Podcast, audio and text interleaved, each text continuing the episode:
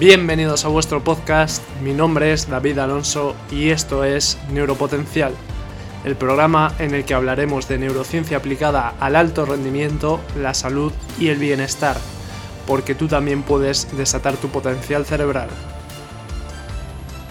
Bienvenido, bienvenida a un nuevo episodio de Neuropotencial. Hoy tenemos una nueva entrevista. Hoy va a ser la primera vez que el entrevistado es aún más joven que yo. Y, bueno, os voy a contar un poco a quién voy a entrevistar hoy. Él es Paul Mingo, entrena sabiendo en Instagram. Eh, le descubrí hace ya más de un año, incluso dos años, y me llamó la atención porque es un chico que, pese a su edad, pues hablaba de forma muy, muy directa a la cámara. Me pareció increíble que tuviera ese desparpajo siendo tan joven. Y no solo eso, sino que habla de temas de entrenamiento físico, pero desde un enfoque muy funcional, muy de, optimización del movimiento y no tanto de hipertrofia, de fuerza, etcétera. Entonces, me parece muy interesante el enfoque que le da. Casa mucho con la filosofía de entrenamiento que tengo yo y por eso he decidido invitarle al podcast. Bienvenido, Paul. Bueno, lo primero de todo, muchísimas gracias porque creo que nadie me había hecho una introducción así en la vida. Así que mil gracias. Eh, para mí es todo un placer estar aquí, tío. Eh, final, sí, yo es lo que te he comentado un pelín antes fuera de cámara.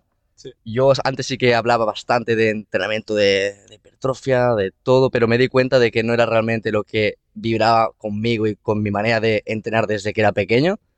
Y dije, mira, voy a cambiar totalmente mi manera de ver el entrenamiento y a partir de ahí empecé a interpretarlo de una manera muy diferente, que es de cara a lo funcional y a lo que a mí me va a servir para en un futuro moverme bien en cualquier cosa, ya que no tengo un objetivo de vale, quiero mejorar en una cosa específica, sino quiero ser bueno en todo lo que pueda tocar. Y esa es la idea, entrenar de cara a moverme mejor para que cualquier actividad, cualquier esfuerzo físico no sea tan complicado de conseguir de alguna manera. Qué guay, qué guay. Yo es lo que digo, yo comparto totalmente esa filosofía de entreno y vamos a hablar de eso más adelante, pero antes quiero, este podcast lo, lo escucha mucha gente que no está puesta en el entrenamiento y quiero preguntarte, Paul, ya que tú te dedicas a entrenar a personas, que mm, les cuentes a las personas que a lo mejor no, no hacen tanta actividad física o no entrenan, los beneficios de, de hacer esta actividad física. A ver, eh, buena pregunta, porque mucha gente quizá relaciona, mucha gente que no esté metida dentro del mundo del entrenamiento relaciona únicamente el si entreno es porque quiero verme estéticamente bien. Al final, siempre se ha dicho, ¿no? Eh, mucho músculo, poco cerebro, cositas así, ¿sabes? Las típicas frases de, hostias, que son frases que en el fondo sabes que no son, pero al final acaban calando y en mucha gente que no, que no se adentre. Cuando realmente de beneficios te, vas a encontrar tantos em, que no hay, diría yo, ninguna eh, cosa mala si siempre que se adapte bien a cualquier persona, realmente.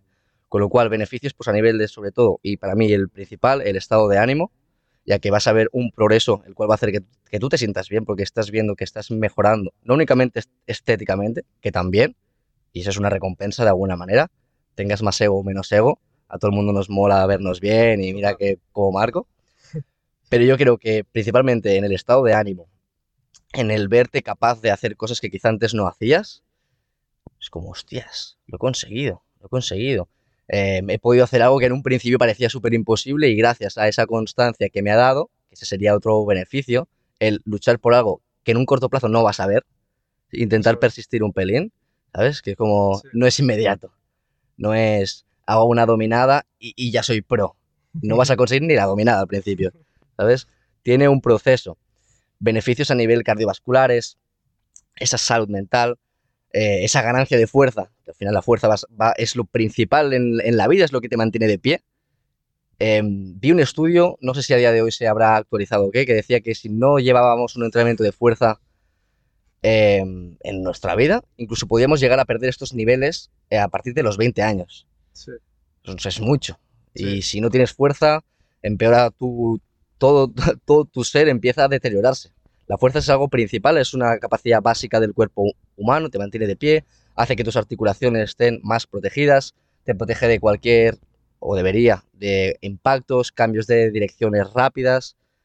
Son muchas cosas los beneficios que tiene y la práctica debería de, entenderse, como he dicho al principio, y aquí ya, ya lo termino, no como algo físico, sino como algo eh, esencial para tu cuerpo en general, en muchos ámbitos. Claro. De hecho, hay muchos estudios que dicen que, que lo que previene la enfermedad y, y, al final el envejecimiento es el conservar una buena masa muscular ya cuando, cuando tienes cierta edad. De hecho, en el momento en que empiezas a perder esta masa muscular es donde vienen ya el declive, digamos. Entonces, aquellas personas que son capaces de mantener una buena masa muscular ya con edades avanzadas van a tener un envejecimiento mucho más lento y mucho mejor. Y lo mismo con la fuerza. Eh, Marcos Vázquez muchas veces en sus podcasts comenta que uno de los indicadores de, de, salud y de evitar enfermedades más importantes que hay es la fuerza de agarre. Y es un, es un dato muy curioso. Al final, si tú mantienes una buena fuerza física, vas a envejecer más lento y te vas a, vas a estar más funcional y mejor. Por tanto, a mí me gusta hablar de funcionalidad en el, en el cuerpo y en el entrenamiento y la fuerza es uno de los básicos, uno de los pilares. Y quizá uno de los problemas que entiende la gente cuando, cuando les hablamos de entrenar, de que hay que entrenar, es que se imaginan pues sufriendo, se imaginan yendo una hora a correr, empezar de cero, de no moverse nada, a, hacerse pues, una hora corriendo que te machacas y no, al final yo creo que no es tan importante eso, sino el aprender a moverte bien y, el aprender a todos los, los eh, enfoques de funcionalidad que tiene tu cuerpo, como pueden ser la fuerza, la resistencia, la flexibilidad, la movilidad, el equilibrio, todos esos eh, son importantes. Así que, Paul, dinos cuál es tu forma de ver el entrenamiento y qué te parece de las personas que piensan que, que, entrenar es simplemente irse una hora a entrenar y descuidan todo lo demás. Yo creo que esto te lo he dicho antes, fuera de cámaras también, y es que eh, mucha gente tiene en la cabeza el entrenamiento como o gano músculo o pierdo grasa. Sí. No hay más. Te estás dejando un abanico de posibilidades enormes porque eh, entrenar no únicamente... El entrenamiento de fuerza, por ejemplo, no únicamente es irte al gimnasio a, a mover una, una mancuerna, una sentadilla, recoger algo del suelo con cierta carga ya es un trabajo de fuerza. O sea, es como cambiar la percepción de lo que es entrenar, porque cuando lo cambias y lo ves como, hostia, es que estoy entrenando en mi día a día, cuando tú te agachas a coger algo, claro. estás entrenando de alguna manera. Sí. Con lo cual, yo lo que planteo es, si puedes entrenar ciertos patrones de movimiento que luego los vayas a tener en tu día a día, es que vas a ser una puta máquina. O sea, no te vas a cansar subiendo las escaleras, como suele pasar a muchas personas, incluso con mi edad. Que ya es una, auténtica locura, tío. Total. O, o, ciertas actividades que es como, vale, sí, está muy bien lo que hemos dicho antes de tema de hipertrofia y al final es totalmente válido, porque al final hay gustos y colores para todo, pero yo al menos como lo veo desde el planteamiento que yo quiero enseñar de alguna manera a otras personas que se in inicien es, hay muchas más formas de entrenar y pasártelo mucho mejor quizá, que no únicamente moviendo una barra X repeticiones, repeticiones sino como tú has dicho, tío, eh, más enfocado a, hostia, pues podemos tocar temas de equilibrio. Hostia, pues en suspensión colgado en una barra, pues mira, me falla mucho eh, el agarre, el eslabón más débil, ¿no? Que es, muy, que es lo que tú has comentado, tío. Sí. El propio agarre, que ya es un ejercicio complicado para mucha gente. Entonces, como tirar para atrás, tío. O sea, como tirar a... Hay cosas mucho más básicas que ya no nos estamos saltando. Antes de ir a, a correr, ¿cómo estás pisando? Claro. ¿Sabes? ¿Cómo estás cómo mu mueves el resto de tu cuerpo. Hay gente que, que, corre con los brazos pegaditos aquí al cuerpo, o gente que va súper suelta. Es mucho más complejo que no únicamente ir a hacer algo y pensar que ya eh, es entrenamiento. Todo cuenta. Claro. Entonces, volver como un poquito para atrás y hacer cosas quizá más simples, pero que en un futuro digas, hostia, pues me muevo mucho mejor, ahora estoy empezando a practicar ejercicios mucho más complejos y, y pasártelo bien. A mí tampoco me mola encerrarme muchas horas en un gimnasio. Prefiero ir com combinándolo. Pues vale, hoy voy a probar al trabajo con anillas. Hostia, quizá es complicado, pero me supone un reto más divertido, con lo cual lo consigo adaptar a lo largo del tiempo mucho más. Que yo creo que es el principal fallo. Sí. Empezar algo por obligación y ver como que no acaba de cuajar, pero sigues, te tiene que molar. Entonces claro. tienes que ajustarlo tú como tú veas, según lo que hemos dicho, el abanico que tienes. Sí. Hay muchísimas cosas, tío. Muchísimas sí. cosas. cuando comentas esto me viene a la cabeza pues eh, un, un, influencer que tenemos en común que nos gusta mucho, que es Pedro Vivar. Él comenta cuando le preguntan ¿cuántas horas al día entrenas? Normalmente suele decir que 16 o tal. Y no es que esté entrenando 16 horas, sino que está consciente de su postura, de su movimiento 16 horas. Es decir, todas las horas que está despierto, está consciente de cómo se está moviendo, porque eso tiene un impacto en, su vida. Y me gusta también ese enfoque de decir, no, es que, porque hay gente que es en plan, no, yo, yo no soy sedentario, porque yo entreno todos los días 40 minutos. Vale, sí, y el resto del día sentado y sin moverte. Entonces, me gusta ese enfoque también de, que todo, todo es entrenamiento y todo cuenta. Las horas que pasas seguidas sentadas también cuentan. ¿Tú cómo ves este, este punto? Yo, lo veo guay, yo lo veo guay, pero más que nada porque es, es, es así. O sea, al final, eh, justamente, antes estaba leyendo el libro que te he enseñado, eh, y aunque ya lo han comentado muchas veces, el tema de la postura, por ejemplo, y de cómo influye en tu psicología, por ejemplo.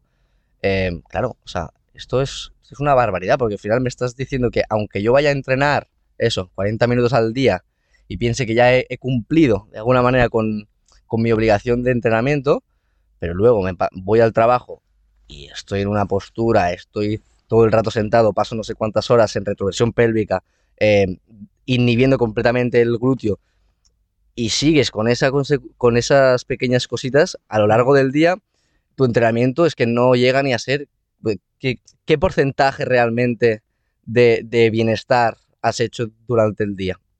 Muy poquito, comparado en pues, ser consciente de cómo me siento, de cómo estoy respirando, de cuando estoy nervioso, qué es lo que estoy haciendo, como sentir un poquito más em, la respuesta del cuerpo y ser consciente de cómo estoy. Y vale, quizá no estoy bien sentado, quizá estoy respirando por la boca muy rápido. Diferentes cosas, que es lo que tú has dicho, que, que comenta Pedro, comenta Uri también, eh, Uringután, para Uri. que, ¿Qué es eso? Que son tantas cosas las que tienes que tener en cuenta que no únicamente vale con entrenar una hora al día. Está muy bien, pero ser consciente de estas otras va a hacer que incluso que todo sea más importante y lo valores todo más. Y lo veas y lo empiezas a ver en las diferentes personas y, te des cuenta de que una persona más, digamos, deprimida, más eh, triste, fíjate qué postura suele tener, fíjate cómo suele andar, cómo suele hablar, cómo responde en frente de una situación de estrés, si es capaz de afrontarla bien o peor, o al contrario, una persona que vaya más eh, erguida, si tiene más actitud en sí misma, más confianza. Y es que se da así, al final. O sea, se puede ver y, comprobar y hay estudios que lo corroboran, así que, ¿qué más, sabes? Sí. Al final la, la fisiología y la postura es un, medio de, doble vía. Es decir, eh, por un lado, si tú estás triste vas a tener una fisiología apocada, eh, contraída, vas a estar pues, eh, un poco erguido, curvado. Pero si tú estás en ese estado, conscientemente puedes modificar tu fisiología y entonces tu estado de ánimo cambia. Si tú cuando estás triste y estás curvado y apocado cambias esa fisiología y te yergues y te pones con el pecho para afuera y con, con esa actitud expandida, le estás mandando un mensaje a tu cerebro de que tienes la situación bajo control y tu cerebro actúa en consecuencia, dándote pues eh, los, los, estímulos que te hagan sentirte como que tienes la situación bajo control. Entonces es muy interesante ser consciente de en todo momento cómo está tu fisiología porque tú de manera consciente puedes modificarla a tu favor. Y, volviendo al tema del entrenamiento, eh, hay mucha gente que, a lo mejor se pasa ocho horas sentada en su jornada laboral y luego llega a su casa y se sienta también a ver la tele, a ver Netflix. Y luego dice, vale, sí, pero es que yo entreno en el gym, pero es que mucho, de, mucho del entrenamiento de los gimnasios convencionales es estar sentado en una máquina, pues eh, haciendo una contractora de pecho, pero son máquinas que estás sentado. Y al final con eso lo que haces es hiperespecializarte en esa postura de estar sentado. Entonces, claro, en esa postura aguantas ya muchas horas porque llevas todo el día. Eres, buenísimo, pero te sacan de eso y a lo mejor no puedes hacer ciertos movimientos, ciertas actividades. Exacto, yo aquí sí que es verdad que, que es que eso es darte cuenta de que en un gimnasio muchas veces el trabajo con máquinas, porque luego hay mm, Sí. lo que hemos comentado, mil maneras, pero el, tra- el trabajo con máquinas al final es un movimiento que es lineal, es o empujo para adelante o tracción o empujo para arriba, pero no se da el componente del día a día que es patrones rotacionales. Quiero decir, no vamos como robots en la vida, cuando tú estás haciendo la cama mismo, no, no va recto, cuando tú te despiertas o cuando tú te mueves. Entonces, el planteamiento es, vale, te puedes estar haciendo fuerte en ciertos vectores de, de movimiento, de fuerza, pero te estás dejando otros que quizá están haciendo que tu cuerpo no se adapte a esos movimientos más realistas de tu, di- di- de, de tu día a día y seas más débil en eso, aparte de estar eso, sentado en- prácticamente en todas las máquinas, que incrementa tu se- sedentarismo de cierta manera y tu aplicabilidad luego a la vida real, a la vida funcional, a lo que tú vayas a hacer, básicamente, tío. Sí, total. Y yendo a cómo vemos nosotros el entrenamiento y yendo a un ideal, una persona que sea 100% funcional, ¿qué variables, Paul, crees que debe cumplir? O sea, una persona que sea comple- 100% 100% funcional. Ser humano perfecto físicamente. El, el crack de todos. Sí. Pues para mí el que menos necesita para entrenar, bien, ¿no? Y el- no es el que más tiene, sino el que menos necesita. Yo creo que sería alguien que pudiera adaptarse a cualquier medio, a- con cualquier cosa, eh, quiero decir, cualquier ambiente, cualquier espacio, y pegarse un entrenamiento de la hostia. O al final es esa persona que es capaz de, con, con poco, ver las posibilidades del entrenamiento, que eso al final creo que se adquiere con la experiencia de, mismamente, una pared. Vale, ¿qué, qué opciones me puede dar la pared? O sea, creo que eso, como la mente funcional, es con poco que tanto puedo hacer, Sí. ¿sabes? Y eso no todo el mundo también lo tiene, pero yo creo que, que con la experiencia lo coges. Para mí eso sería, tío. Sí. Y es que al final una persona 100% funcional, yo creo que sería buena en cualquier deporte, en cualquier disciplina, porque tiene las variables funcionales que hemos comentado antes, la fuerza, el- la resistencia, la flexibilidad, la movilidad, la velocidad, el equilibrio, y sabe integrarlos todos. Y al final esa persona, en cualquier disciplina, pues va a tener una curva de aprendizaje mucho más cortita porque ya tiene un, un nivel estándar muy, muy bueno. Entonces, eh, esos pasos por los que pasa una persona normal para aprender un deporte, pues él ya los tiene muy avanzados. Entonces, yo te quería preguntar, Paul, o sea, de estas variables que hemos hablado, de fuerza, resistencia, ¿cómo, cómo crees tú que se pueden integrar y, y cuáles son para ti las más importantes? Yo creo que la más importante, y te lo digo así tal cual, es la coordinación. Creo que es la más importante y me he dado cuenta de que en el centro donde estoy, más gente peca de no tener cero coordinación, de, no, de no entender eh, lo que hemos dicho antes de esos patrones que no se dan en el gimnasio, esos patrones cruzados, Sí, de saber rotar. Creo que la coordinación es algo que si no la practicas sobre todo de pequeño, luego de grande se nota muchísimo y te perjudica muchísimo, además. Siempre puedes empezar a aprender y a mejorar la coordinación. No únicamente la coordinación es importante, pero yo le doy esa prioridad porque creo que es donde más, donde más falla la gente, ya que, como hemos comentado y volviendo a, a lo funcional, tienes que saber coordinar en tu día a día. Tienes que saber coordinar y de muchas maneras, no únicamente pierna izquierda, brazo derecho, sino también hay diferentes técnicas, pues eh, óculo manual, por ejemplo, de saber lanzar una bola y saber cogerla en posiciones que quizá no, no son tan cómodas, de tener esa capacidad de reacción, se te cae un vaso, saber cogerlo rápido, o sea, es como intentar volver a, a, hostia, ¿cómo puedo practicar cosas que me pueden pasar y me puedo hacer fuerte mientras las desarrollo? Sí. Creo que eso es una locura, ¿sabes? Entonces, coordinación. Coordinación la primera, tío. O sea, 100%. ¿Y cómo podemos conseguir esa coordinación o entrenar esa coordinación? Mira, yo lo que hago, por ejemplo, desde mi experiencia también es entrenar esos patrones cruzados. eh, y si, si tuviera que decir algo en concreto, y algo que a mí me ha ayudado muchísimo, es el rope flow, Sí, porque entrenas esa lateralidad de tu cuerpo, de que muchas veces tenemos la predominancia de soy buenísimo con la mano derecha o con la izquierda y con la otra soy pésimo, sí. que es como está súper normalizado. ¿Sabes? sí, que sí, que es normal, muy entre comillas, pero no, no debería de ser lo normal. Entonces yo creo que, por ejemplo, el hecho de hacer drop flow crea ese conocimiento de, hostia, vale, con este lado soy bueno, con este me cuesta, pero consigo poquito a, poquito desarrollar un mismo movimiento, con lo cual entiendo, más, me hago más hábil con el otro lado.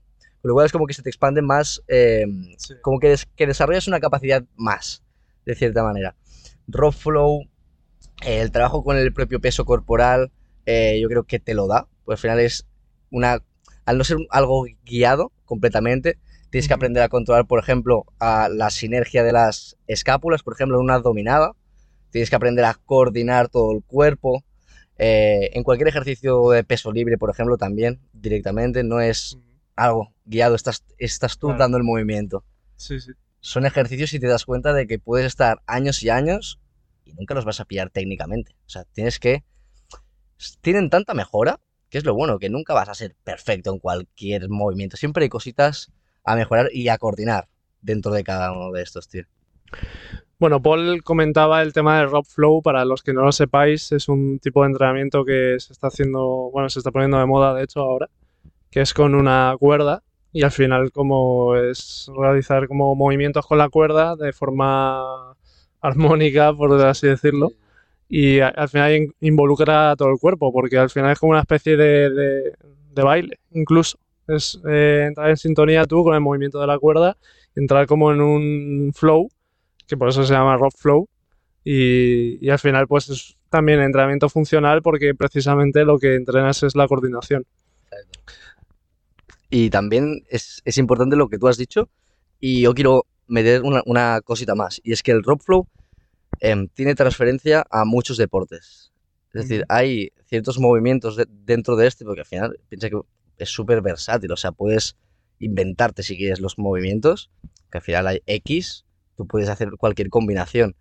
Y mm, como es algo que no únicamente es movimiento de tren superior, de brazos, sino que es desde los pies hasta arriba del todo, aprendes a eso, a, a sincronizar tu tren inferior con el superior, que es lo que se da justamente en cualquier deporte, esa sincronización de, vale, muevo la pierna, ahora estoy moviendo el tronco y acabas dominando esa fluidez que luego hace pues esto, que en deportes como cualquier lanzamiento o, dentro de el boxeo, por ejemplo, entiendas ese juego de pies mucho más fácil. ¿Sabes? Que mucha gente quizá al principio es, hostia, esa coordinación cuesta. El rock flow te lo da. Te lo da y en muchas otras cosas.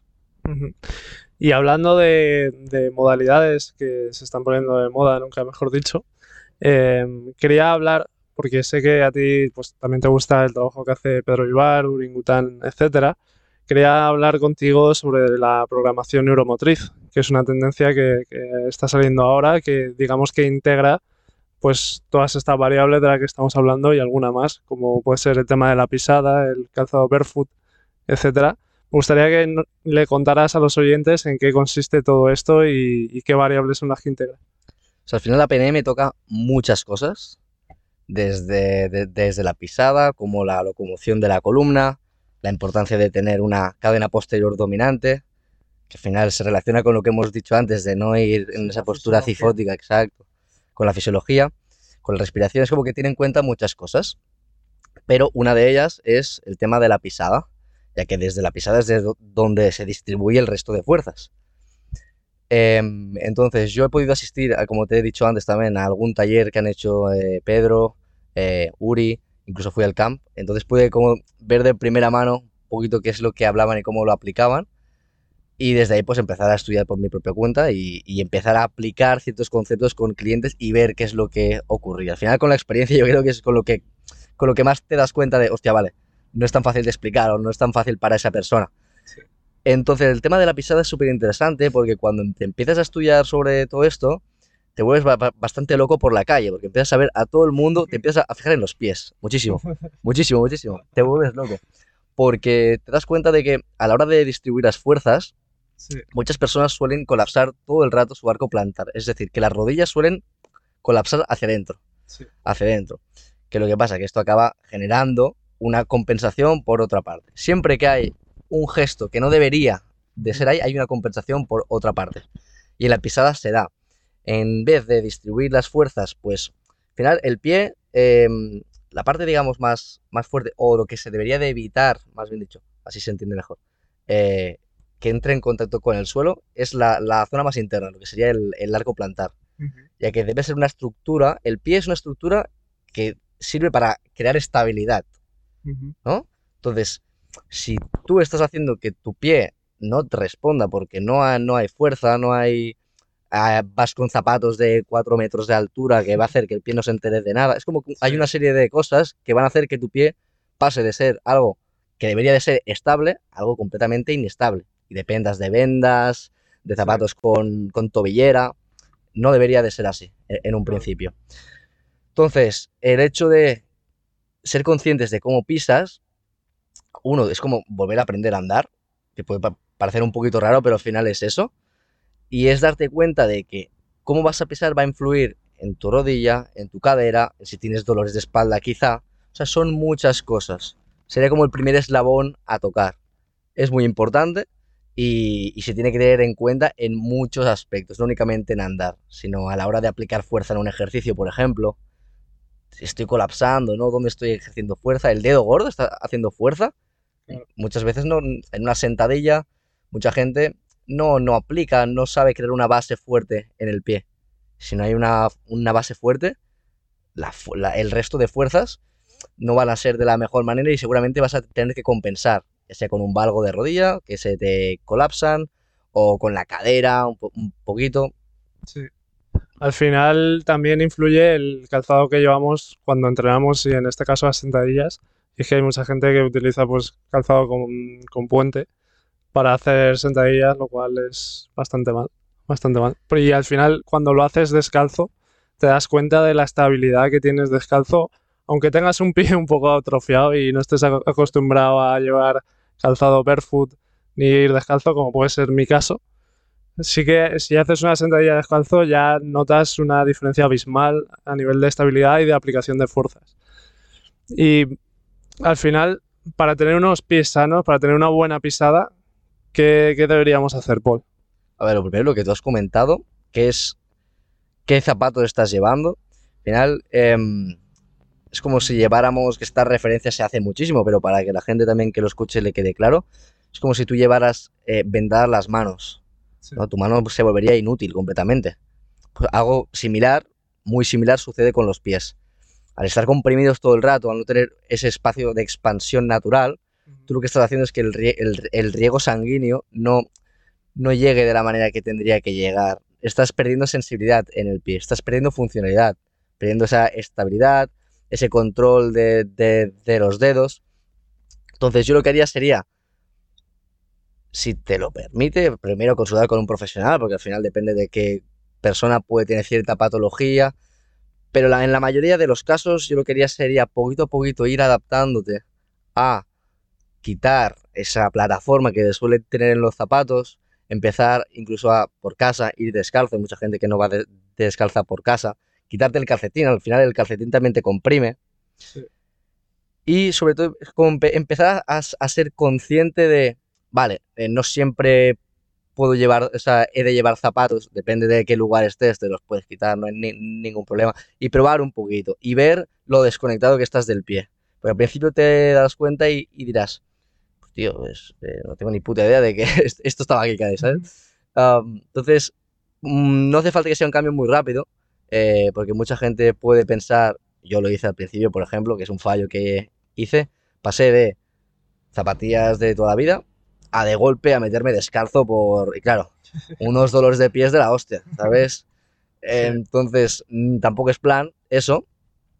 No significa que sea malo, significa que no he, he adaptado el cuerpo al- en el tiempo que necesita.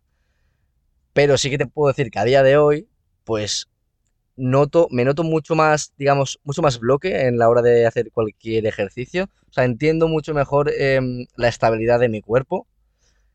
Antes, por ejemplo, una sentadilla mm, era como, la puedo hacer con mucho peso, pero luego hago una sentadilla sin nada, descalzo, y me cuesta el triple. Fue como algo está pasando aquí. Claro. Falta movilidad, falta esa estabilidad. Quita cosas y te darás cuenta de que quizás es mucho más complicado que con muchísimo peso. Sí. Eh, tú, Paul, tienes mucha experiencia ya, pesado joven que eres, en cuanto a entrenamiento de- con personas. Y yo te quería preguntar, esas personas que te van a ti, ¿cuál dirías tú que es la carencia en cuanto a carencia física, digamos, en cuanto a movilidad o en cuanto a fuerza o coordinación que encuentras en la mayoría de gente? A ver, lo que te he dicho antes, yo sí que he visto mucha falta de coordinación. Sí. pero porque también entiendo que si que desde pequeño cuando no cuando alguien no ha estado en un equipo, por ejemplo, de lo que sea o no ha hecho alguna extraescolar, eso luego se nota muchísimo, porque ahí empiezas a, a jugar con tu cuerpo, a experimentar y si no tienes e- esa fase luego se nota, se nota muchísimo. Y en cuanto a movilidad, ¿qué, qué dirías tú? Que, que veas tú a gente con, con posturas muy malas o con incapacidad para hacer ciertos movimientos. Más que nada, yo creo que lo que limita más movilidad de la columna torácica, Sí. de los hombros, pero porque es, es que al final es lo de siempre. Sea, es mucho más simple que, que o- otra cosa. Si estamos todo el día con, con el móvil sentados, encorvados para adelante, eh, si no somos conscientes de cómo estamos, Sí. pues al final va a hacer que eso, que hayan articulaciones que, pues, que no se adapten a algo básico porque no le estás pidiendo en ningún momento del día que, que lo haga. El hombro, por ejemplo, puede hacer una flexión muy grande y hay mucha gente pues que no puede levantar a partir de X rango de movimiento.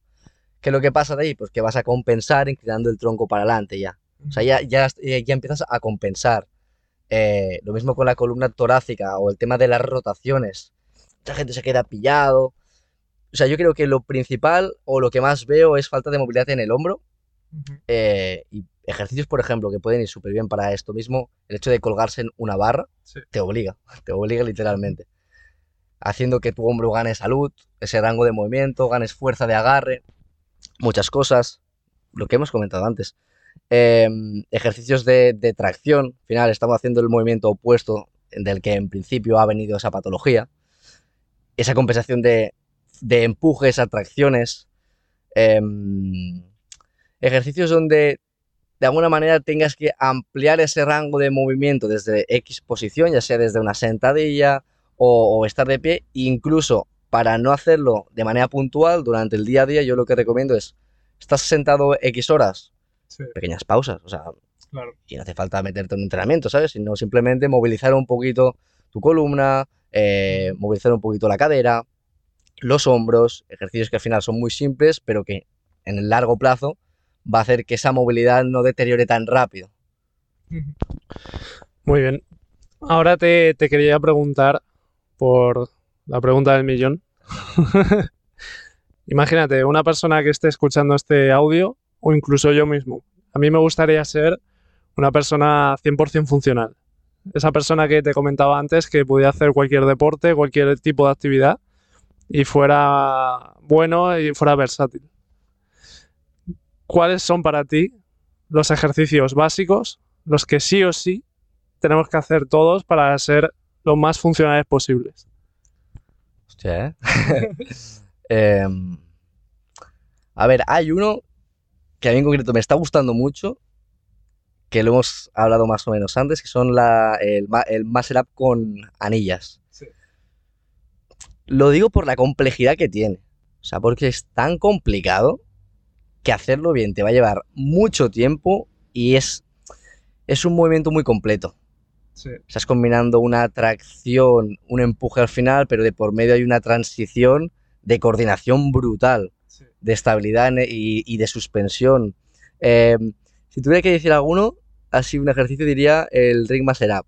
Y si tuviera que decir, Puedes decir varios, ¿eh? o sea, quiero decir, tanto ejercicio como, digamos, disciplina Sí. manera, eh, que es otra que me, que me gusta mucho, que no practico como me gustaría, eh, pero creo que combinar eh, ese trabajo de fuerza, pues por ejemplo, ¿no? Con ring muscle ups, con flexiones, tampoco hay que matarnos Sí. mucho, eh, sentadillas, sprints, eh, parkour, esto lo quiero comentar porque el parkour creo que es la cosa más completa a nivel de creatividad, de movimientos, de coordinación, también de fuerza.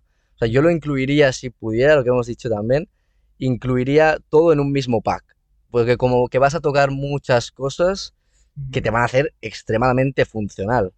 Porque por un lado estás mejorando esa coordinación, esa fuerza, ese equilibrio, esa potencia, es muy importante, esa reactividad de cambios de ritmo, saltos. Eh, pero repito, top 5, ring master up. Flexiones. Me gusta, me gusta el top. Me gusta el top. Eh, flexiones. Sentadillas, saltos, todo lo que involucre jump squats, sprints. Y dentro del ejercicio, aunque más como disciplina entre muchas comillas, parkour, como tal. Se- Sería eso, tío. Qué guay, qué guay. Joder, no, no me esperaba lo del parkour. No, no vas a tener que poner a darle duro al parkour. Exacto. Y, y además es que el parkour también está, tiene mucho que ver con una de las disciplinas que haces tú, que son las acrobacias, que me flipa. O sea, mm, me encantaría aprender. Y para toda aquella gente que quiera aprender parkour y acrobacias, que, ¿cómo se empieza?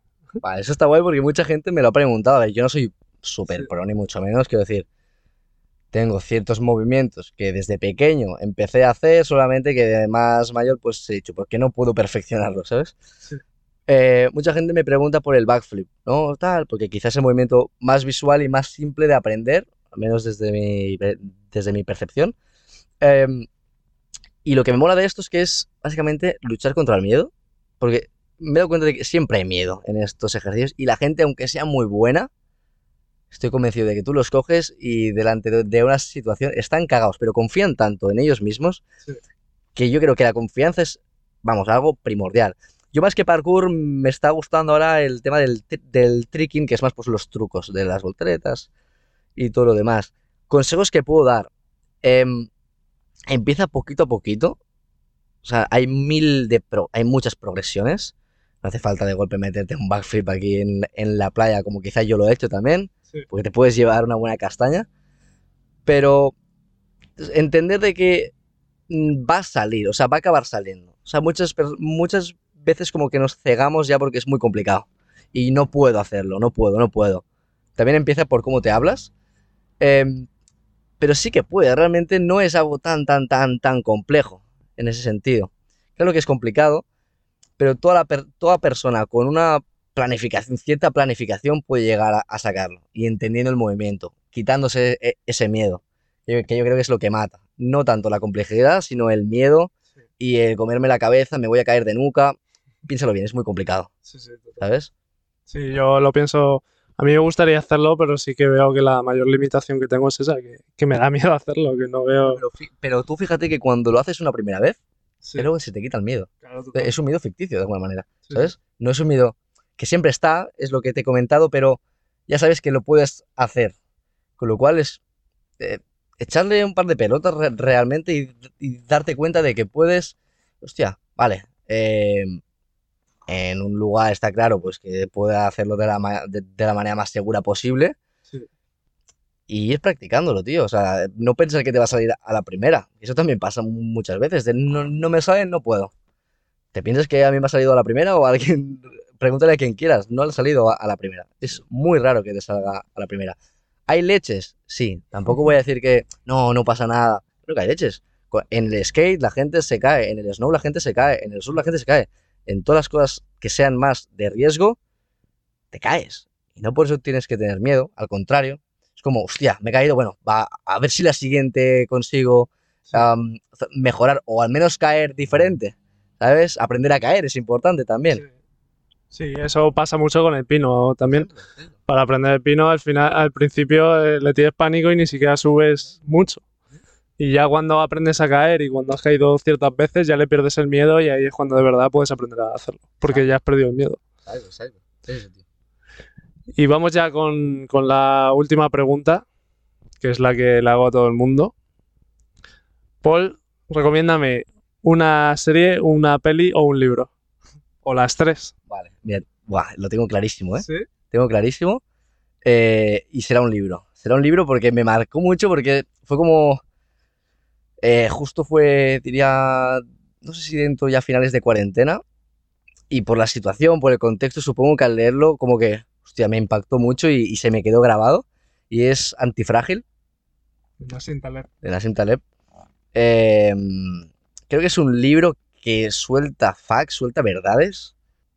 Quizá verdades que no se quieren escuchar muchas veces, o que son un poquito más duras, pero creo que es un libro que te hace entender lo que hemos hablado ahora de cuando caes o cuando algo es complicado te puede hacer más fuerte. Sí. Te lo narra de tal manera que te convence al 100% de que es así.